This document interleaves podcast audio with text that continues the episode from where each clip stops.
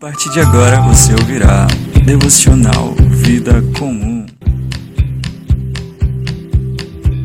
Todo dia a mesma história. Acordar e ir pra escola. Antes tomar um café. Na mesa oração. A graça e a paz do Senhor Jesus Cristo estejam com todos vós. Está começando o mais um devocional Vida Comum aqui na Rádio A7. Hoje vamos dar continuidade ao nosso ao nosso plano que a gente estava, né? Que era o de orações perigosas.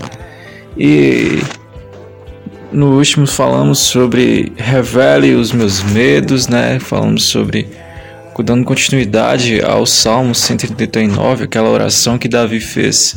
E hoje vamos dar continuidade a isso. Vamos falar sobre quebranta-me. E não deixe de seguir nossas redes sociais. Tá tudo nas redes sociais, nossa. Dá um confere nesse site maravilhoso que tem o ícone do Instagram. Vai na bio do Instagram, clica, tem um link lá, clica, você vai ser redirecionado para lá, vai ter o YouTube, vai YouTube, vai ter o nosso Spotify também. Se você perdeu algum programa da nossa rádio querida, da sua rádio querida, tá tudo lá. A partir da sexta-feira os programas já estão todos disponíveis lá, ok? E é isso aí, vamos para o nosso devocional.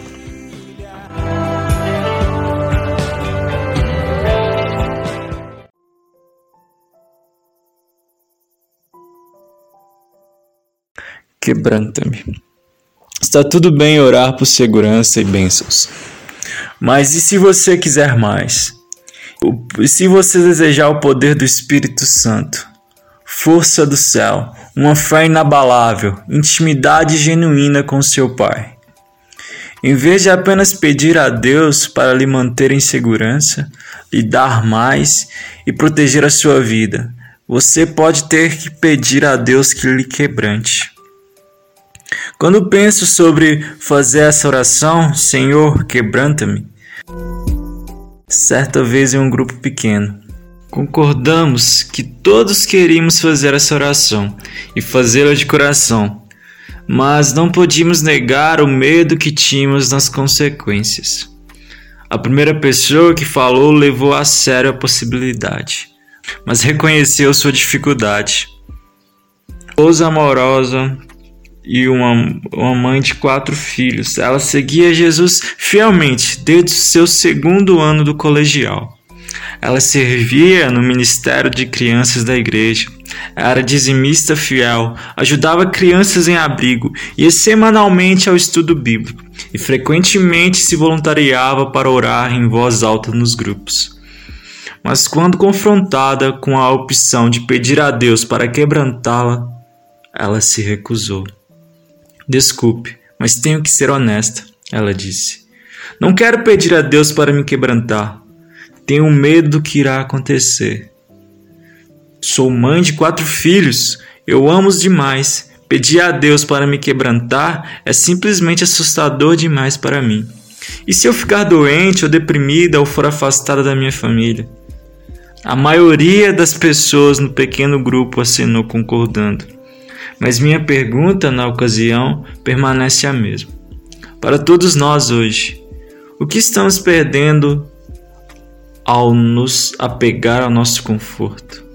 O que estamos perdendo por sermos tão comprometidos em evitar a dor e desconforto?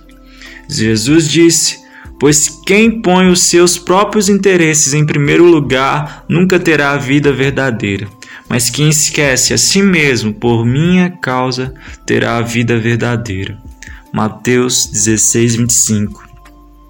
Jesus não está nos convidando para uma vida de conforto e facilidade, mas uma vida de rendição e sacrifício. Nosso maior desejo não deveria ser para que a nossa vontade seja feita, mas para que a vontade dele seja feita. E Jesus está nos convidando para morrermos para nossas próprias vidas, para que possamos viver cada momento, cada dia para Ele. E ao deixarmos as nossas salas aconchegantes e orações seguras para descobrirmos o que significa ser quebrantado pelo bem dos outros. Quando somos cautelosos, arriscamos perder algo muito mais precioso do que nossa segurança e conforto. Não percebemos as bênçãos que podem ser encontradas do outro lado do quebrantamento de Deus. Lucas disse que Jesus pegou o pão e deu graças a Deus. Em seguida, partiu o pão e deu aos apóstolos, dizendo: Isto é meu corpo que é entregue em favor de vocês. Façam isso em memória de mim. Lucas 22, 19. Quase em toda a Bíblia, os estudiosos concordam que a instrução de Jesus que diz façam isto concede aos cristãos uma maneira de lembrar, honrar e celebrar a sua morte e ressurreição. Mas alguns acreditam que a frase de Jesus façam isto também se refere a como devemos viver. E se Jesus não estava falando somente sobre um ritual que fazemos de vez em quando na igreja? E se ele também estava nos convidando a sermos quebrados, quebrantados e derramados diariamente? E se tivermos a coragem, a audácia, a fé de orar, Deus, quebranta-me. Não nos lembramos de Jesus apenas durante a Santa Ceia na igreja.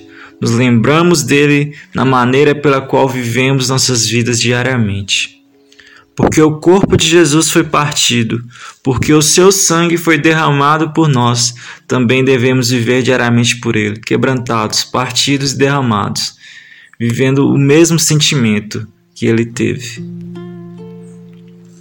Isso pode não soar muito atrativo no começo. Quem quer ser partido, quebrantado e derramado?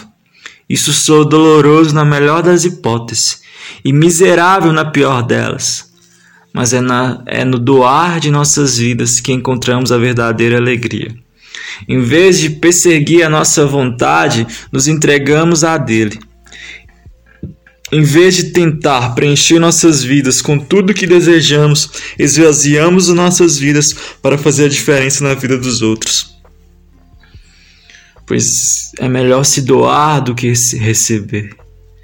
O verdadeiro quebrantamento perante Deus não é algo que se faz apenas uma vez na vida, é uma decisão diária. Paulo disse: Eu enfrento a morte todos os dias. 1 Coríntios 15, 31. O que significa isso? Todos os dias ele escolheu crucificar os seus próprios desejos para que pudesse viver inteiramente para os desejos de Deus. Se você tem coragem para fazer essa oração, se prepare, se prepare para conhecer a Deus e ser conhecido por Ele de uma maneira que jamais experimentou antes. Cada vez nos tornamos mais parecidos com Ele. Isso nos leva a renúncias, isso nos leva a quebrantamentos. Temos que estar dispostos a ser quebrados. Temos que estar dispostos a ser moídos no nosso dia a dia como ovelhas levadas ao matadouro, renunciando o nosso eu, renunciando o nosso, nosso ego. Você pode ser cauteloso, mas minha intuição diz que você quer mais do que isso. Eu escolho diferente. Sou uma pessoa cheia de fé, disposta a arriscar tudo. Nunca irei insultar a Deus pensando pequeno ou vivendo de maneira segura. Se há bênçãos do outro lado do quebrantamento, então, Pai, quebranta-me.